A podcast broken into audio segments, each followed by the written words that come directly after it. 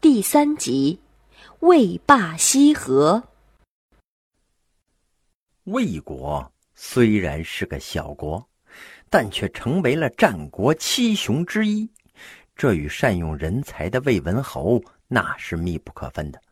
他派遣名声显赫的西门豹出任地方官，留下了著名的河伯娶亲的历史典故啊。那么，魏文侯还任用了哪些人才呢？这些人又是如何辅佐魏文侯，使魏国迅速崛起，成为战国首强的呢？嘿嘿，你听我慢慢跟你聊。春秋时期的霸主晋国呀。被自家的三个大夫给瓜分了。这仨大夫原本是一国人呢，分家之后呢，就变成了你干你的，我干我的，谁也不管谁了。因为这三家谋发展的指导思想不同啊，所以他们的发展道路和结果那也是大不相同的。其中啊，魏国最早取得了发展成果。成为了战国七雄之中最早崭露头角的国家。三家分晋的时候啊，魏国的掌门人是魏桓子，他死了之后呢，他的孙子继位，就是魏文侯。魏国这个时候啊，已经由大夫之家变成了官方认可的诸侯国了。哎，魏文侯呢，也就成了魏国的第一任国君。当初啊。三家分财产和地盘的时候，因为赵国的实力最强，所以获利最多。不仅得到了晋国北部的大片土地，还向东越过了太行山，占领了邯郸附近的地盘。而韩魏这两国呀，得到的就相对要少一点了。这样一来呢，魏国就非常的苦闷了，因为他北边是强大的赵国呀。正好压在自己的脑门上，南边呢是新兴的韩国，西边是一河之隔的秦国，等于自己被紧紧的夹在了晋西南的一角，不仅压抑呀，还很憋屈。虽然这个魏国在东边啊，还是有几块飞地，但是都不巩固，难以建成战略要地。当时的魏国核心地区呢，就在今天的山西南部。北边是吕梁山，南边是中条山，东边是王屋山，黄河又在这里拐了一个大弯包住了魏国的西部和南部。这样的地形啊，虽然易守难攻，但也很容易被人封锁呀。别人进不来，哎，你也别想出去。不仅是如此啊，魏国山多地少，人口密集，粮食生产只能勉强维持国内的需求。幸好呢，天无绝人之路啊！魏国还有一样特产，哎，那就是众多的盐池啊。当时的盐池呢，不亚于今天的油田呢。那白花花的食盐，那就等于白花花的银子呀。这就为魏国的经济发展攒了一点家底儿。不过，按照综合素质来考核呀，这个魏国的天时和地利。并不算是太优越，既没有天时，也不占地利。嘿，没关系呀，还有人和呢。魏文侯就把这人和呀牢牢的攥在手里了，在先天不足的情况下，干出了一番大事业呀。三家分晋之后，每家都一门心思的谋发展呢，但地盘转来转去就这么大呀，产生矛盾、擦出火花那是必然的。当时呢，赵国想联合魏国把韩国给灭了，这两家瓜分韩国的国土，而韩国呢也打着同样的算盘，想联合魏国灭掉赵国。大家都想拉拢魏国呀，做自己的最佳合伙人。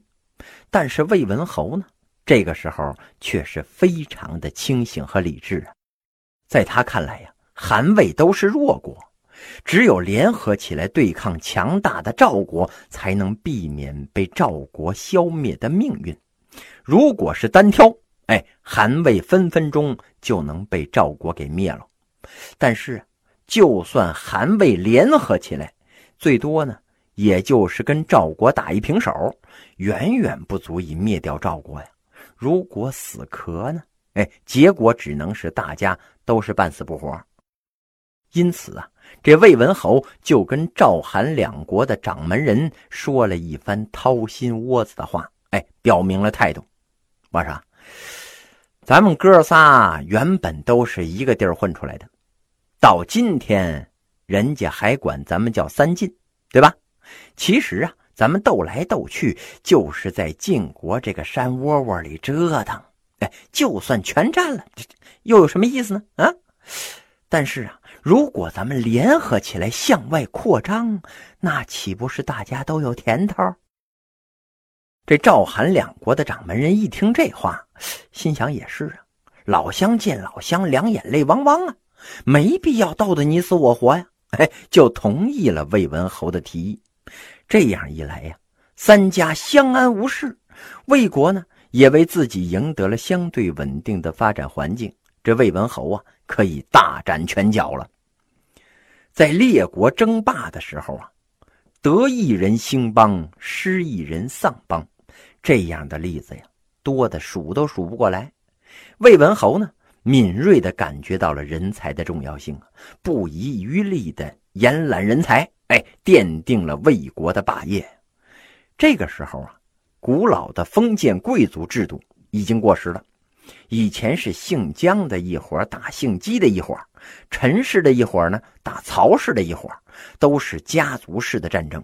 国内所谓的人才啊，不是堂哥就是表弟，往上倒三代都是一个妈生的。如今呢，贵族制度渐渐的崩溃了，出不了几个人才了。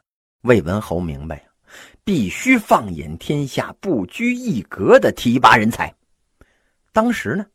魏国有一个儒学大师叫段干木，很有学问和名气呀。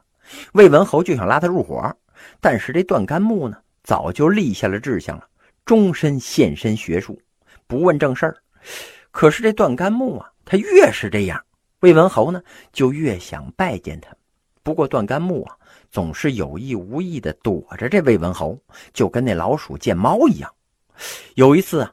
魏文侯突击访问这个段干木，段干木无处藏身了，情急之下，嘿，竟然翻后墙出去了。他隐身于后山的茫茫林海之中啊。魏文侯没办法了，就问段干木的助理呀：“我说那个你们大师是去哪儿了呀？怎么一窜就没影了？这这练的什么功夫啊？”助理指着后山说：“呀，呃，只在此山中，云深不知处啊。”魏文侯一听这意思啊，那看来今天是没戏了。他心里琢磨呀，看来硬上是不行了，人家会翻墙啊，只能智取。从此以后啊，魏文侯每次路过段府，都要站起来一躬到地，然后行注目礼。时间一长呢，这段干木就不好意思了。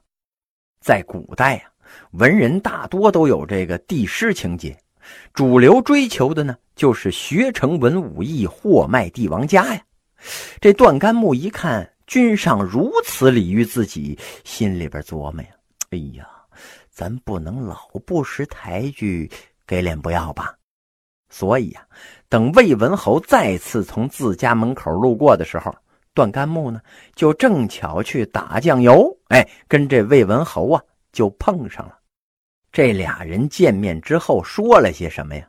其实并不重要，重要的是呢，所有人都看到了魏文侯是怎么礼贤下士的呀。当时在各国流行的思想之中，除了孔圣人创造的儒家呀，还有法家、道家、墨家这么几家。在魏文侯的时代呀，法家的代表人物是李悝，也正是这位李悝呀。通过变法，让魏国走上了大国称霸之路。当然了，这些都是后来的事儿了。在魏文侯的早期呀，这李悝只是一个边郡的太守。既然是边郡太守，就免不了要应付一些小规模的军事冲突啊。